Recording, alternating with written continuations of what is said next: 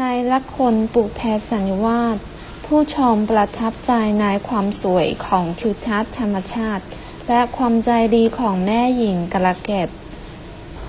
在电视剧《天生一对》中，观众们都被美丽的自然风光和善良的 g a l a g e t 所震撼。ละคร电视剧ปุแพสัญญวาส溯源ทิวทัศน์ธรรมชาติ自然风光 นางเอก女主角พระเอก男主角 rating 收视率